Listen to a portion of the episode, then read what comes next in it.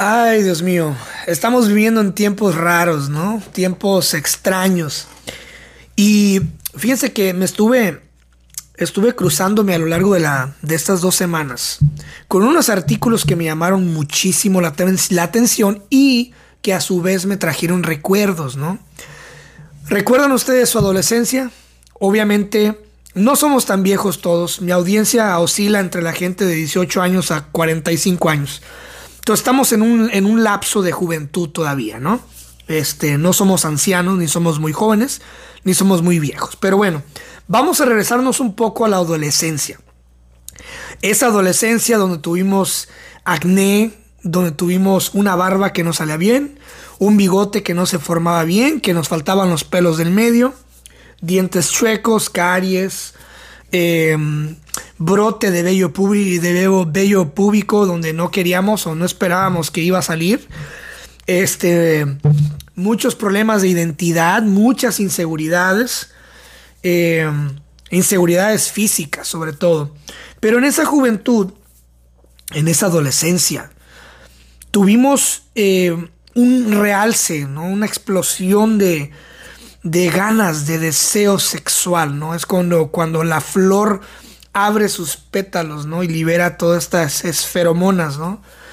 Este, y nos daban, pues, un placer inmenso y, y loco de tener, pues, sexo, ¿no? Aunque no lo entendiéramos, pero, pues, obviamente el desarrollo natural del cuerpo te empuja, cabrón, te empuja a, a, pegarte al deseo y andas ahí escondiéndote en el baño y la chingada, y andas que hasta el aire, ¿no? Dicen por ahí que hasta el aire se la, se la pone dura uno. Y pues en el caso de las mujeres, pues andas ahí también, ¿no? O sea, con ganas. Todos pasamos por ahí, no podemos evitar recordar de todas las payasadas que hacíamos y, las mañas que creíamos que, que hacíamos para escondernos a, pues, a darnos placer, ¿no? Y me crucé con este artículo que dice, y se los voy a leer para que tengamos un mejor entendimiento. Dice, estudio revela que los hombres jóvenes tienen menos sexo que antes. Un reciente estudio reveló que los hombres entre 18 y 34 años tienen menos sexo que antes. Pero ¿cuál es la razón? Aquí te decimos. Aunque el sexo siempre ha representado una fuente de placer para los jóvenes, obviamente, un nuevo estudio demuestra que los hombres entre 18 y 34 años de edad están teniendo menos sexo, entre comillas, que, el, que en el pasado. Así lo sugiere una encuesta del National Opinion Research Center de la Universidad de Chicago en Estados Unidos. La investigación conocida como encuesta social general se basa en miles de entrevistas personales y se lleva a cabo periódicamente desde 1972. Curiosamente, ¿no? Desde, desde la invención de los preservativos y todo este show para medir qué onda, ¿no? Me imagino. En su edición más reciente arrojó que el 23% de los adultos dijo que no había tenido relaciones sexuales en los últimos 12 meses. Forever Alone un porcentaje que se ha duplicado en los últimos 10 años. Crítico, fin del mundo, apocalipsis. El estudio también afirma que un número mucho mayor de lo esperado, entre comillas, de este porcentaje eran hombres. No puede ser. Increíble. Este sostiene que la proporción de hombres menores de 30 años que dijeron no haber tenido encuentros sexuales en el último año se ha triplicado desde 2008, desde el 2008 hasta llegar a un 28%, lo que representa un aumento mucho mayor a la comparación del de las mujeres. Curioso, entonces los hombres están teniendo menos sexo, pero las mujeres más. Hmm. That's weird. Además concluye que más de la mitad de los adultos estadounidenses de entre 18 y 34 años de edad, que representan el 51%, no tienen una pareja estable. O sea, no solamente no están teniendo sexo, sino que si corren con suerte, un encuentro pasional fugaz, una rosada de manos, una sobaqueada de cachete, no es algo serio, o sea, es a one night stand, ¿no? una, una, una noche de placer. Sin embargo, esta tendencia a la baja que ocurre en hombres y mujeres jóvenes y mayores también prevalece en Reino Unido. O sea, vamos a poner aquí Inglaterra para que los gringos no se sientan tan mal, ¿verdad?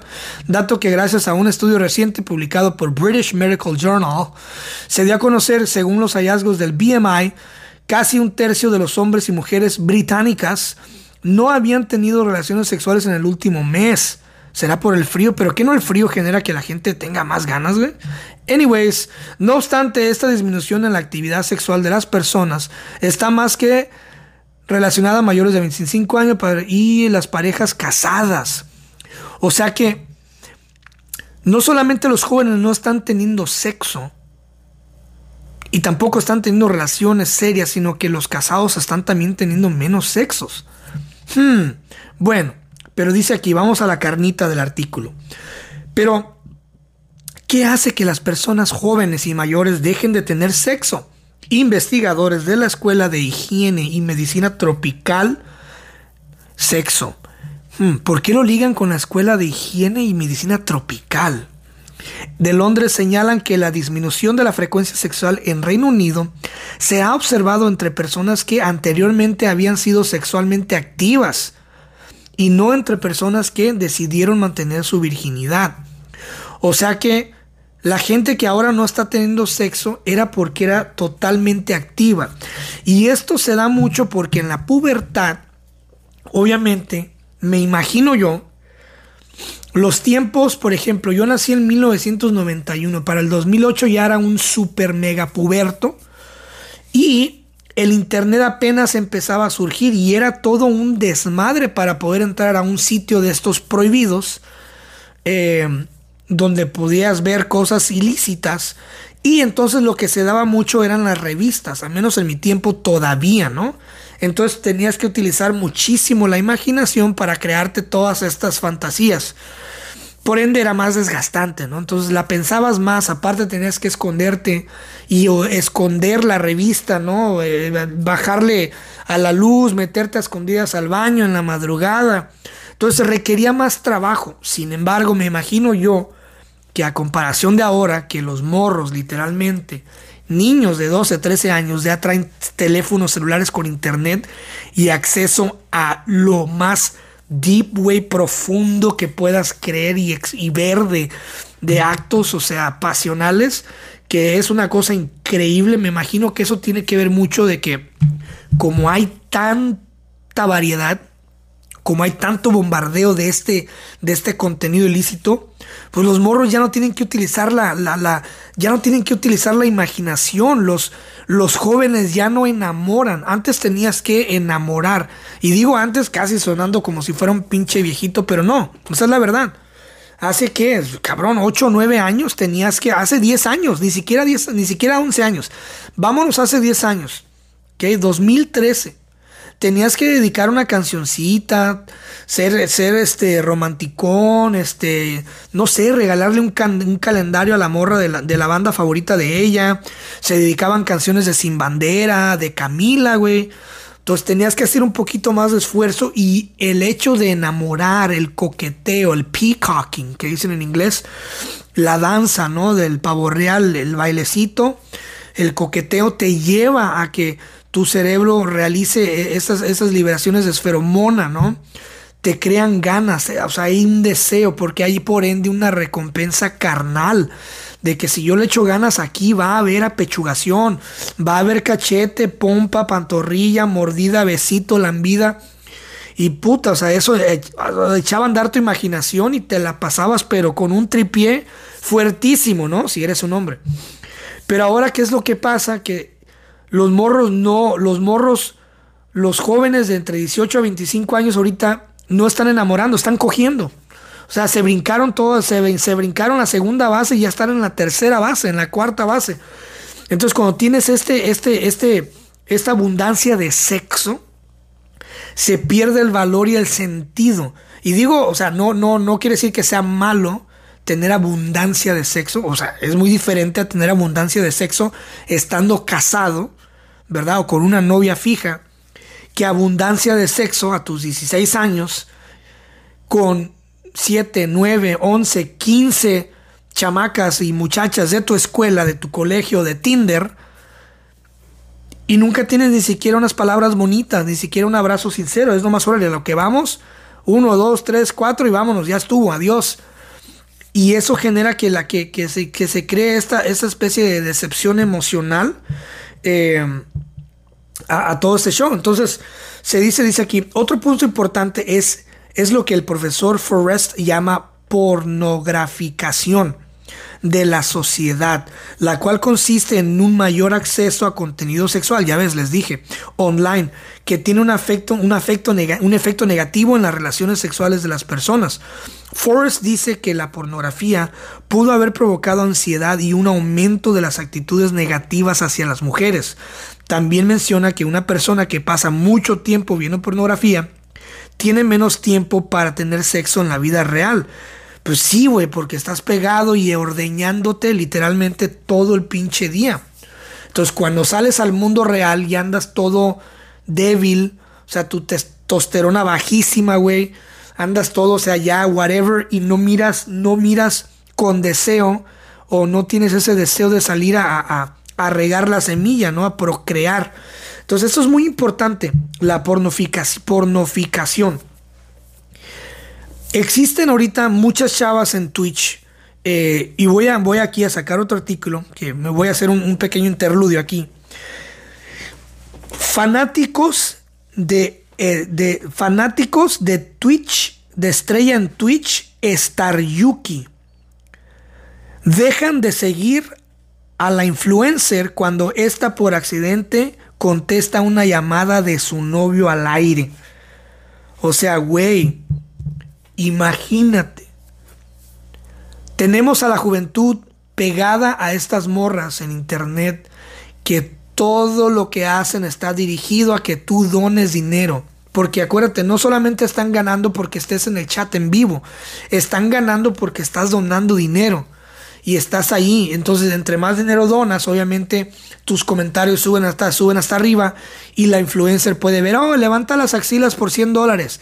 Y ahí va la güey y levanta los sobacos, ¿no? Y órale, 100 dólares. Oye, muéstranos los pies y de repente ella sabe, por ejemplo, esta morra, estoy aquí viendo los detalles. Esta morra sabe que la, que la mayoría de, sus, de esa audiencia son vatos, simps, que están en sus cuartos, que tienen ansiedad social, que no hablan con las mujeres y que estos güeyes en su mundo de perdición han creado una relación imaginaria con ella. Imagínate, güey. O sea, qué tan triste tiene que ser tu vida, qué tan mal guiado tienes que estar, güey. Que tu vida, en tu mente, en tu imaginación, tu mujer, tu novia sea estar Yuki, güey. Y de repente, oh, gran decepción, porque resulta que esta morra en su vida real, porque eso que está ahí en un cuarto cocinando, bailando, jugando un videojuego y, y hablando pendejadas, no es real, todo eso es actuado.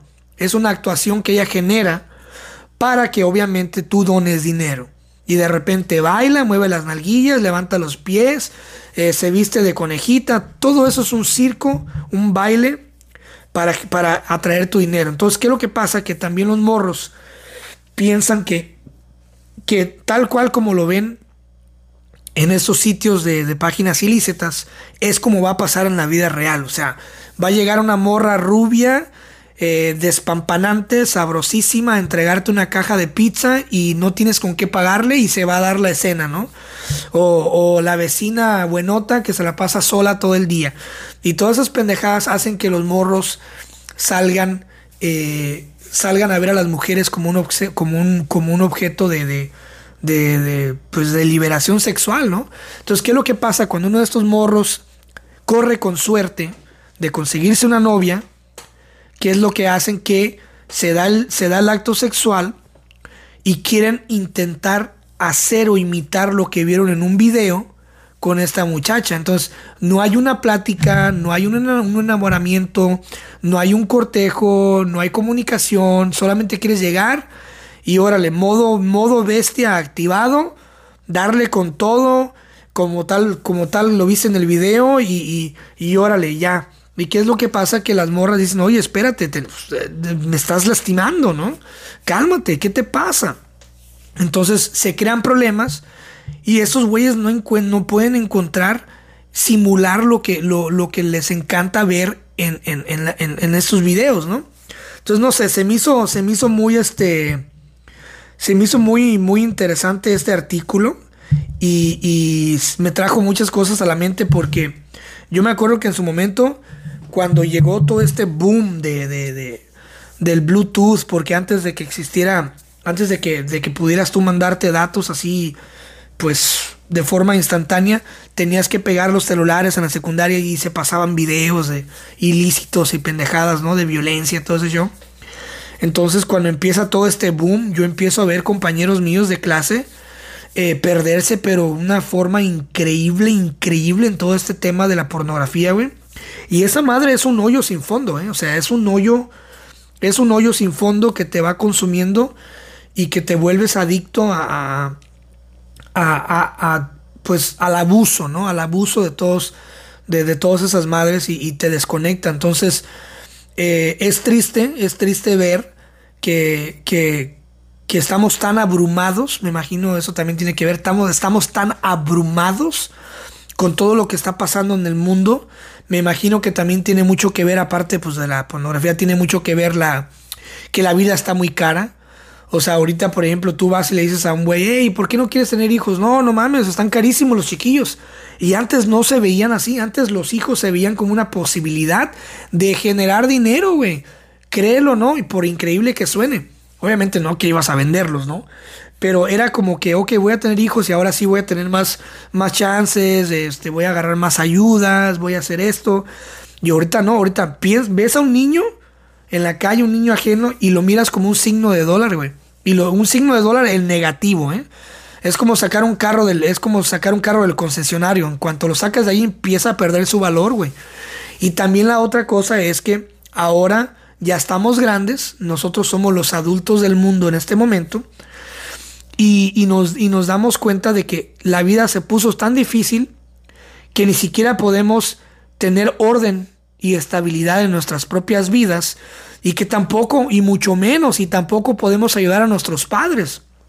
Entonces nos da miedo decir, puta, imagínate si yo tengo hijos y a rato crecen y me salen malandros y me salen delincuentes o, me sale una hija y con un embarazo prematuro y ahora ya tengo que cuidar de la hija que es madre soltera y de un bebé o me sale un cabrón delincuente y cae a la cárcel o me hace pendejadas o, o me sale un loquito, ¿no? O de repente me salen drogadictos y, y ahora paso toda la vida queriéndolos salvar y protegerlos.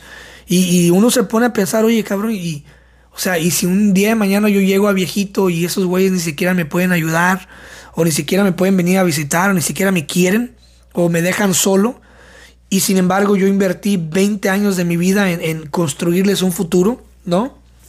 Y también pues hay mucha gente con problemas de, de, salud mental, que dicen, no, pues yo no quiero, yo no quiero contagiarle mi salud mental a mis hijos.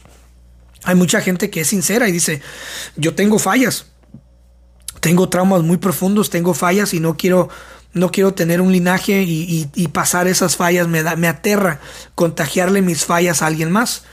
Y también hay gente apocalíptica que dice, no, pues ya se va a acabar el mundo, nada, que ya no se, ya no alcanza para vivir, ya no alcanza para esto, ya cada vez más va a ser más difícil ser un ser, un ser humano en un mundo lleno de robots y empiezan con las conspiranoias, ¿no?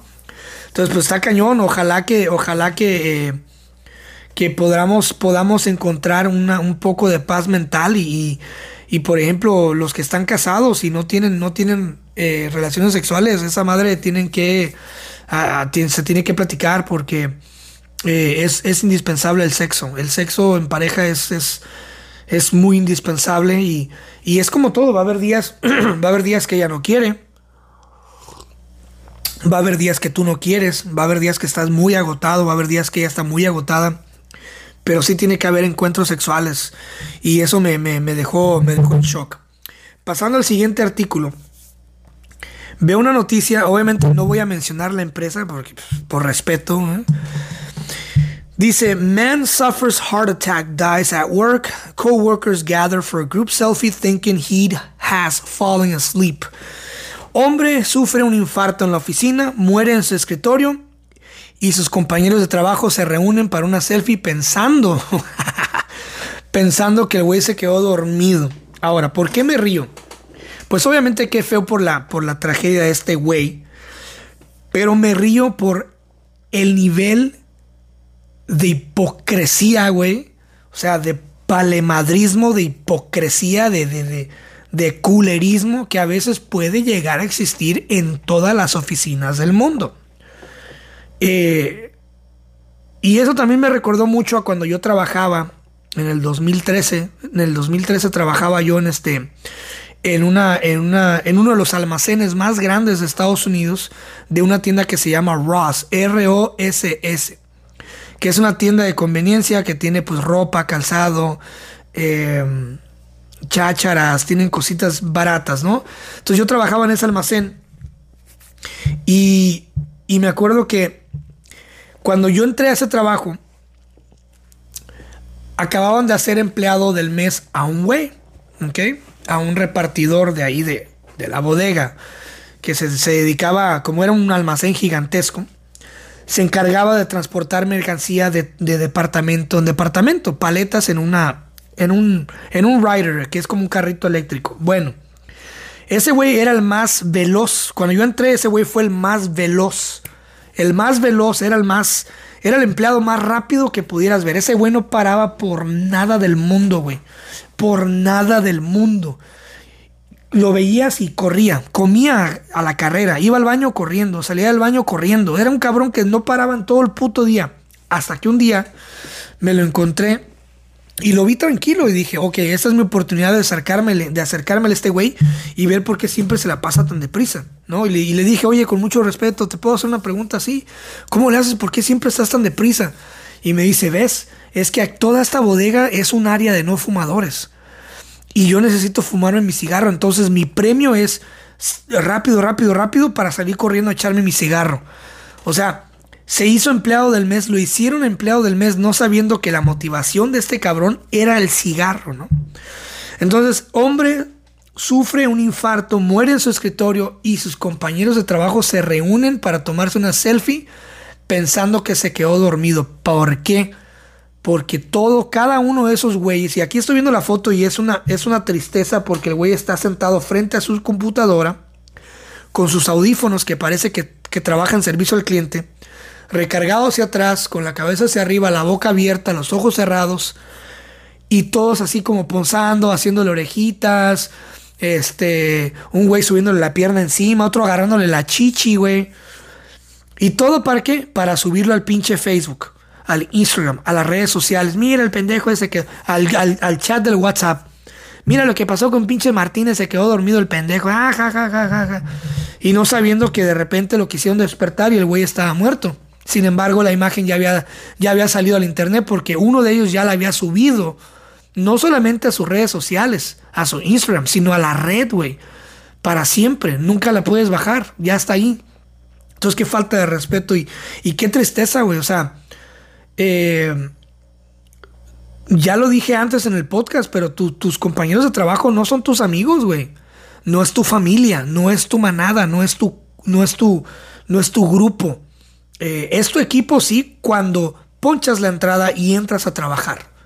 Pero cuando sales de ahí, muy pocas personas pueden encontrar ese filtro, esa, ese, ese despegue de que cuando salen del trabajo te puedan dedicar tiempo a hablar de otras cosas y que lo que vean fuera, por ejemplo, si tú invitas a Godines a tu casa una carne asada y lo metes a tu casa Ok, y viene tu señora, mira, mira aquí acá, y les hice unas papitas, y la chingada, y de repente Godínez al día siguiente va a presumir que fue a tu casa y que, eh, que entró a tu baño y no había rollo, que, que tus chiquillos tenían un cagadero en la sala, eh, que la carne te quedó salada, y de repente Godínez le dijo a Martínez, y Martínez le dijo a Pérez, y toda la pinche, toda la, toda la fábrica ya sabe que Godínez fue a tu casa. Entonces, eso es triste cuando eso sucede, y por eso es muy importante que tus compañeros de trabajo se queden en el trabajo.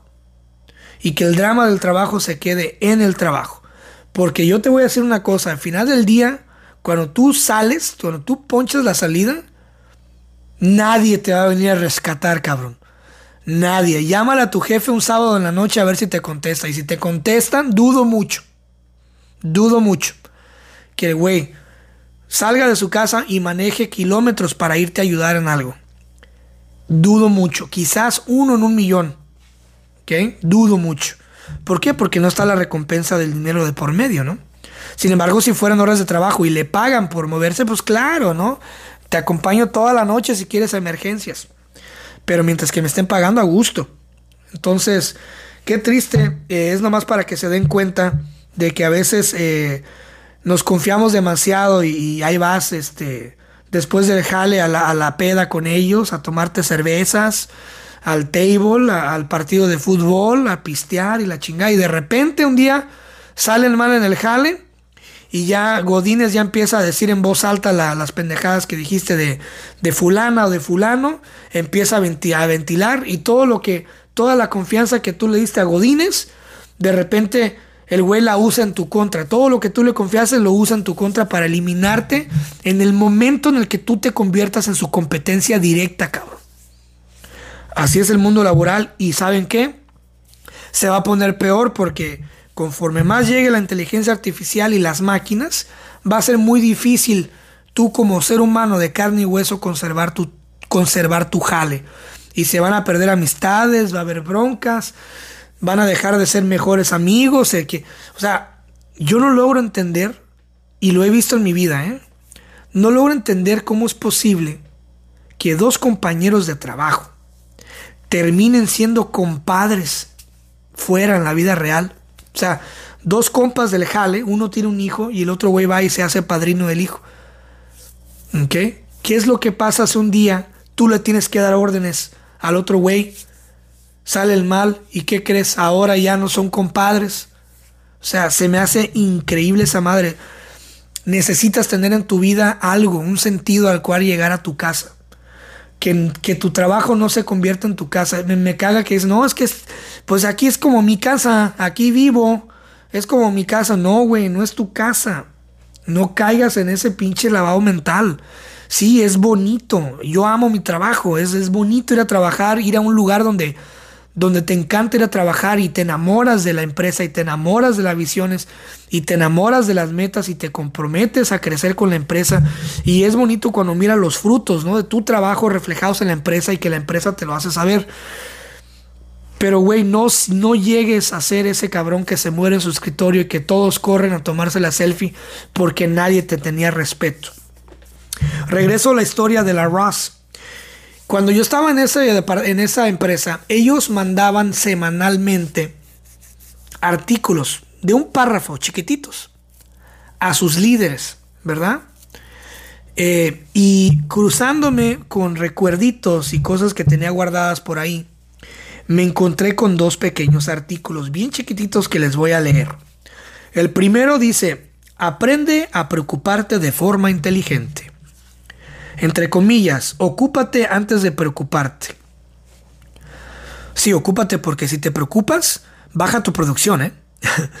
la frase de, de las abuelas no podía ser más en lo cierto y la psicología coincide. O sea, tu abuelita tenía razón, güey.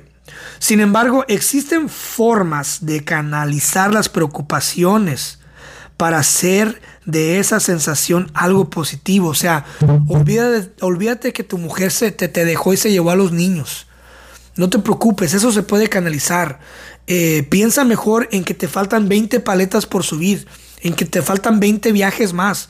Eh, en que te falta ir a, ir a limpiar este, las máquinas.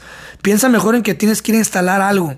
Eh, mejor piensa en que tienes que preparar para, para 100 personas un buffet. O sea, todo eso se puede canalizar en producción. ¿eh? Un artículo en el diario del país explica que preocuparse en ocasiones resulta el antídoto, el antídoto perfecto frente a situaciones en las que no se puede hacer nada. Ahí te va. Lo vuelvo a repetir un artículo en el diario El País explica que preocuparse en ocasiones, preocuparse en ocasiones, resulta el antídoto perfecto frente a situaciones en las que no se puede hacer nada.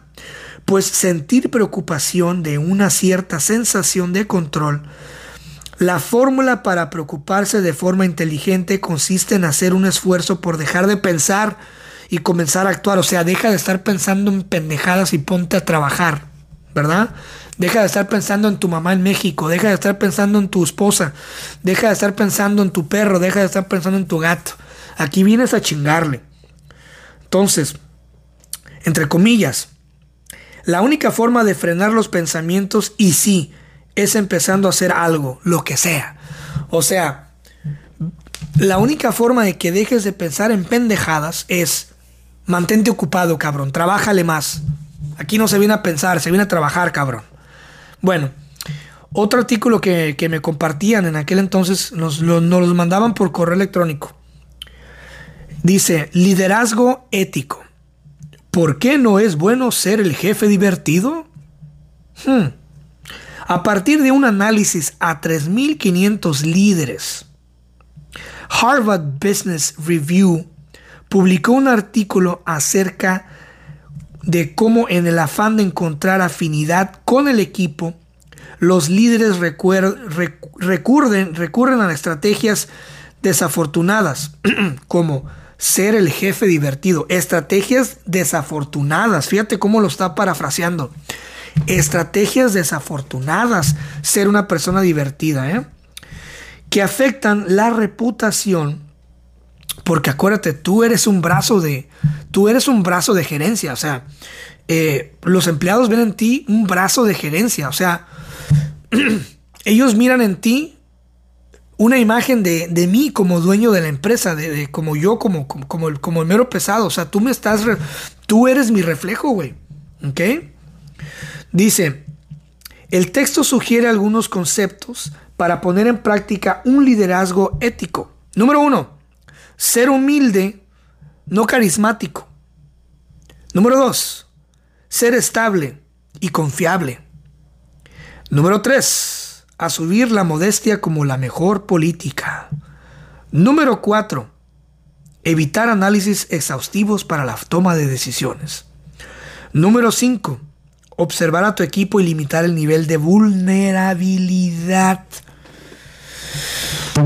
Ah, a ver, no hace mucho expresé de cómo hay cabrones que se preparan cinco minutos antes de una pelea y empiezan a traer donas a los empleados y a saludar por las mañanas a todo mundo, ¿verdad?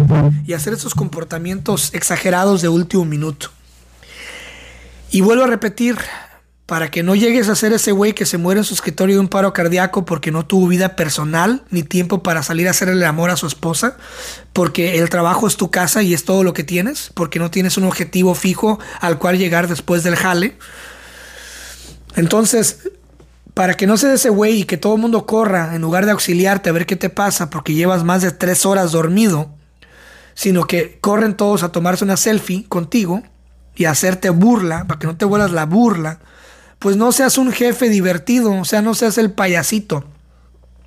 El que llega y le agarra el cachete al empleado, le da la nalgadilla al empleado y empiezan a hablar de los albures, de que cómo le fue hoy.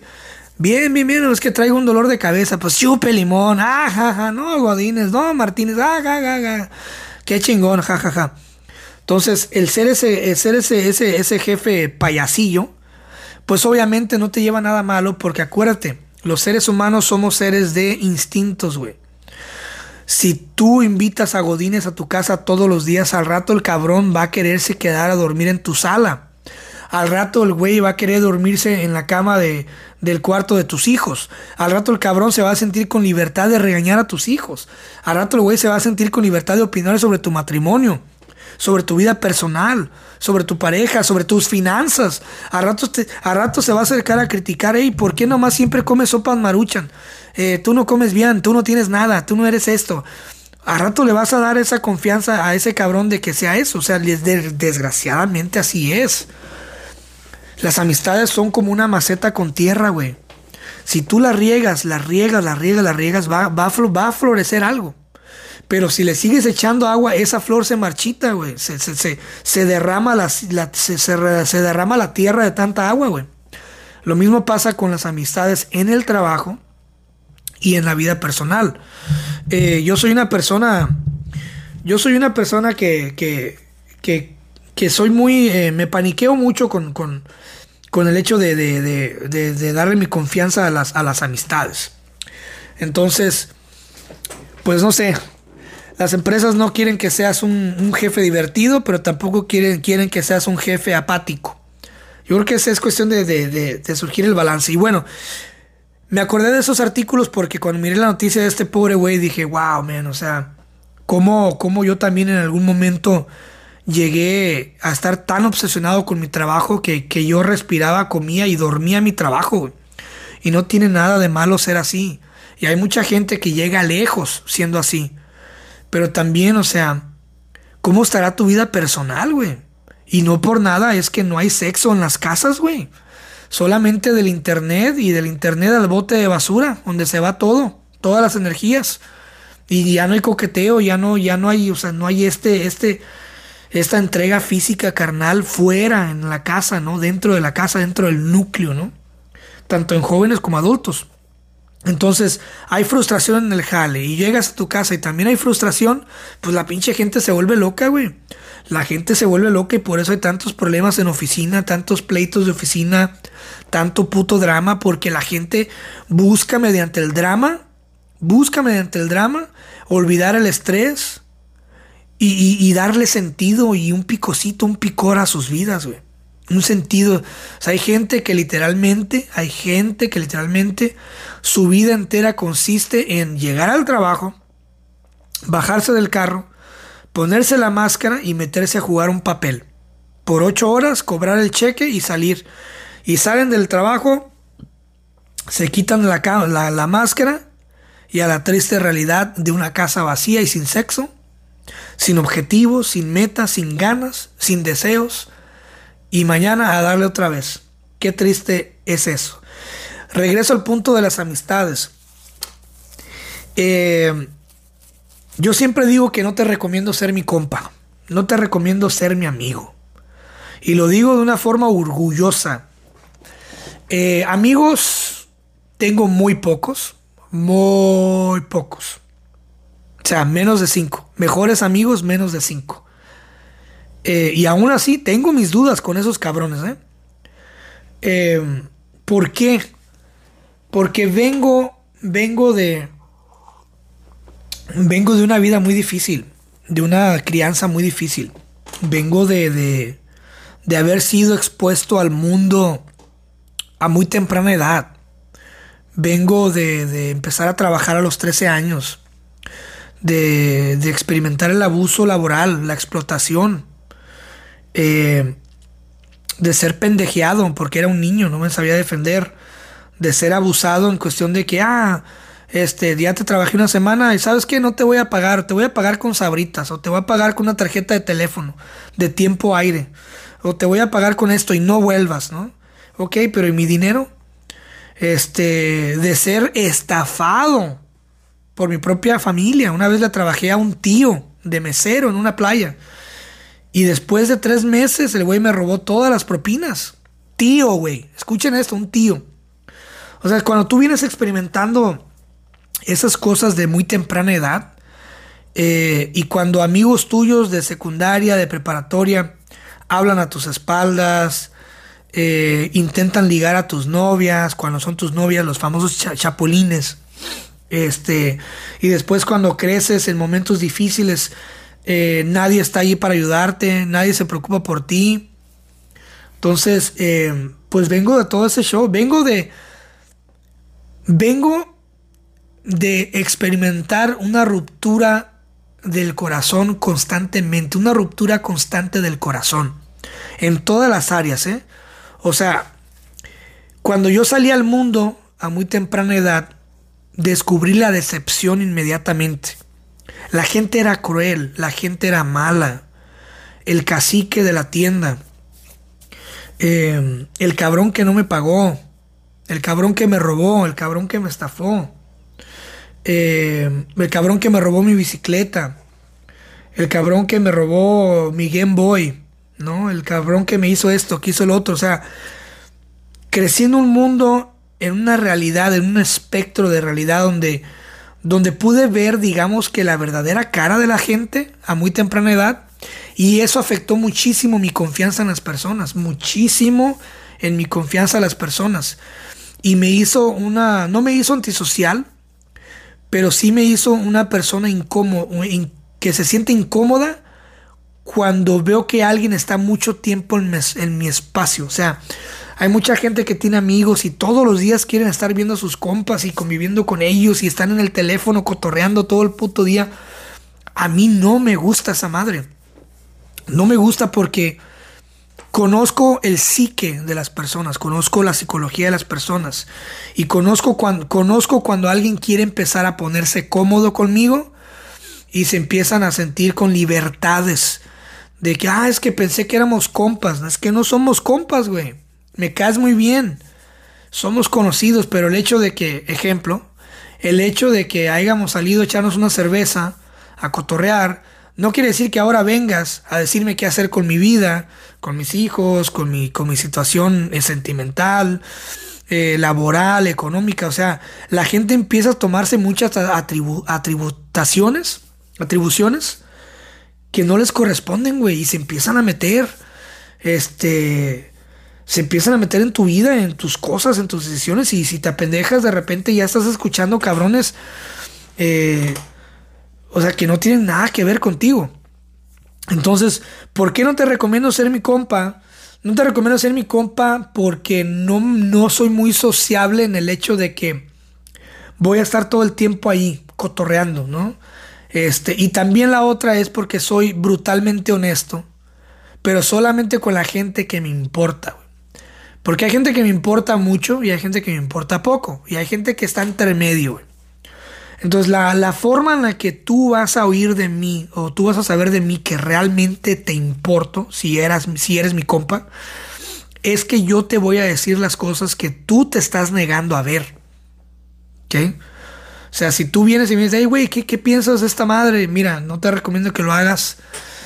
Y porque esto y esto y esto. Porque casualmente, como he, he tenido una vida muy promiscua en el, en el hecho de que me tiraron al pinche mundo a una edad muy temprana, pues tengo experiencias casi de, del todo tipo, cabrón. O al menos si no las tengo, experiencias propias, he estado con gente que ha experimentado cosas que ni te imaginas. Por ende, tengo una biblioteca de recursos que solamente para la gente que me importa, yo voy a tomarme el tiempo de abrir esa pinche Wikipedia, esa enciclopedia y sacar de ahí las cosas que yo he visto un caso, por ejemplo, güey, eh, tengo una novia así, así acá, que, ok, bro, yo te recomiendo esto y esto, y no te va a gustar, créeme, a mí también alguna vez mis compas me dieron, me dieron consejos que me dolieron y que no quise aceptar, pero después les di la razón. Entonces, eh, cuiden mucho, eh, cuiden mucho a quién le, le entregas tu confianza, porque, por ejemplo, yo, cuando alguien pierde mi confianza, cuando tú me intentas ver la cara, porque acuérdate, conozco el psique de la gente y conozco todas las pinches mañas para que me intenten sacar dinero y para que me quieran ver la cara de güey. Y es lo peor que me puedes hacer. Y yo me imagino que tú también te reflejas en esto. Que me vean la cara, que me mientan y, que se quieran, que se quieran eh, pasar de listos, hacerme sentir menos y que me quieran sacar dinero, ¿no? Esas son las cosas que más me encabronan, pero también lo que no me gusta es que que cuando cuando tú pierdes mi confianza, si tú rompes mi corazón y si tú me haces sentir mal a nivel del corazón de que ah, este güey puta madre, se pasó de lanza.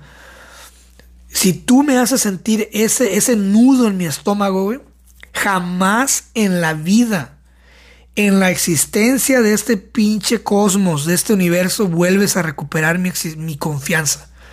Que me pueda hacer güey, que me pueda hacer güey, y te haga pensar que sí tienes algo de mi confianza, es muy diferente a que realmente pueda pasar. Y, y digo esto porque, por lo mismo de que soy así, por lo mismo de que no comparto todo al 100% con mi familia, eh, con mis amigos, con conocidos, ¿verdad? Se tiene ciertas opiniones de mí. Entonces, obviamente, si tú ahorita juntas a todos tus primos y tías y tíos y le preguntas por separado, metes a un cuarto donde nadie más los escuche y les preguntas por separado, dime la verdad, ¿qué piensas de mí? Cada uno te va a decir una opinión diferente, ¿verdad?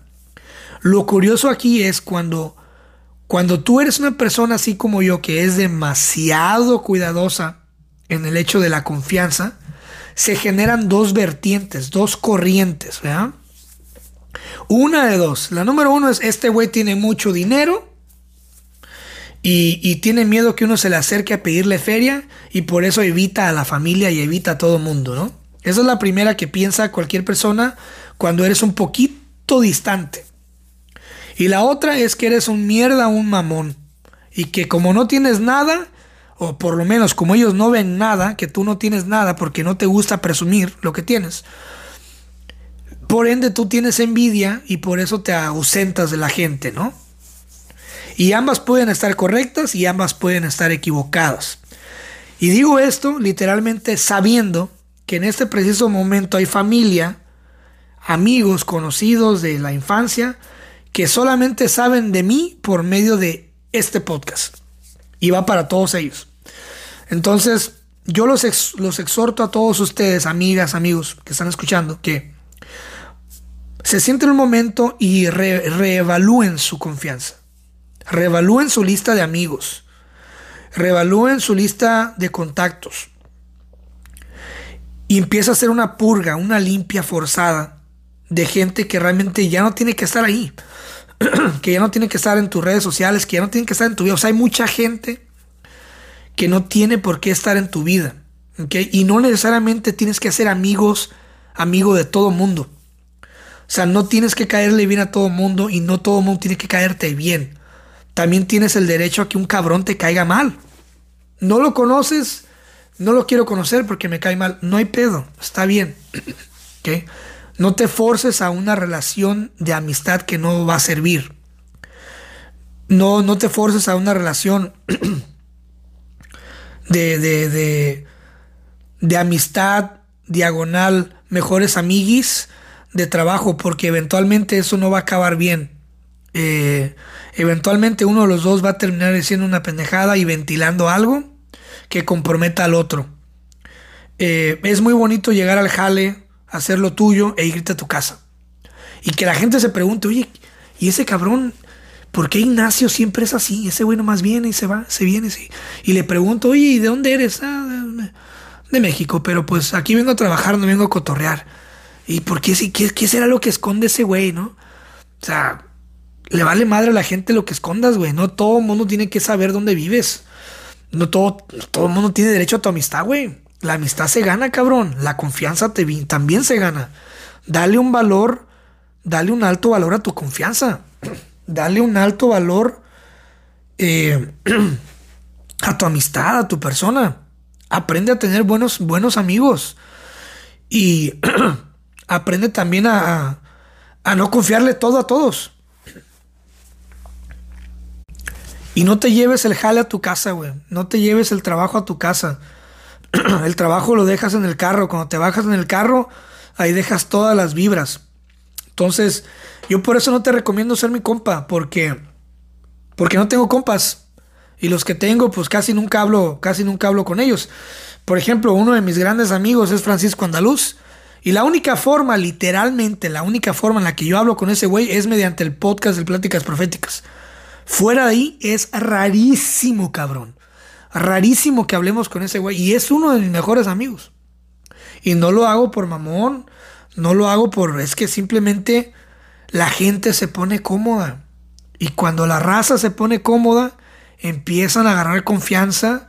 Confianza que no tienen, que no les has dado. Y se empiezan, y se empiezan a, a engordar y a engolosinar con esa confianza y a rato ya hasta te andan pendejeando y dando zapes y la chingada y nalgadas y todo en el jale y en la casa y te tiran carrilla enfrente de tu esposa. O sea, no sé. Pero bueno, muchas gracias. Les compartí estos, estos artículos que me llamaron mucho la atención. Y pues nada, eh, ánimo. Tengan buenos amigos, tengan buenas amistades y dense a respetar, dense en su lugar. Y acuérdense que, que no ocupas mil amigos para gobernar un país, se ocupan dos grandes amigos. Dos grandes amigos que estén contigo hasta el final para conquistar cualquier país, eh, para tumbar cualquier gobierno. Se ocupan dos o tres buenos amigos que estén dispuestos a luchar todo, a luchar por ti. Y, exige un respeto en la gente. Eh, empieza a ponerle un alto a las personas. No dejes que ellos te brinquen y te domen y, quieran meterse a, tu vida personal y, andar husmeando. Ponles un alto y no tengas miedo de decir, no quiero decirte, no quiero, no quiero agregarte al Face, no quiero agregarte al WhatsApp. No quiero. ¿Por qué, güey? No seas mierda. Pues porque no quiero, güey. Porque no, no, no quiero. Ya se empiezan a descargar, pues es que no tengo confianza, güey. Lo siento mucho. Si te gustó esta plática del podcast, seguramente te gustará mi otro proyecto que se llama Pláticas Proféticas. Es un podcast que hago en colaboración de un gran amigo que se llama Francisco Andaluz. Es un ex militar y en este podcast tratamos temas de todo tipo sin miedo a la censura, con la única finalidad de que la pases bien, de que te diviertas, te rías, aprendas y también reflexiones con nosotros. Te invito a que nos escuches y nos busques como Pláticas Proféticas en todas las plataformas. Ahí nos vemos, te mando un abrazo, cuídate.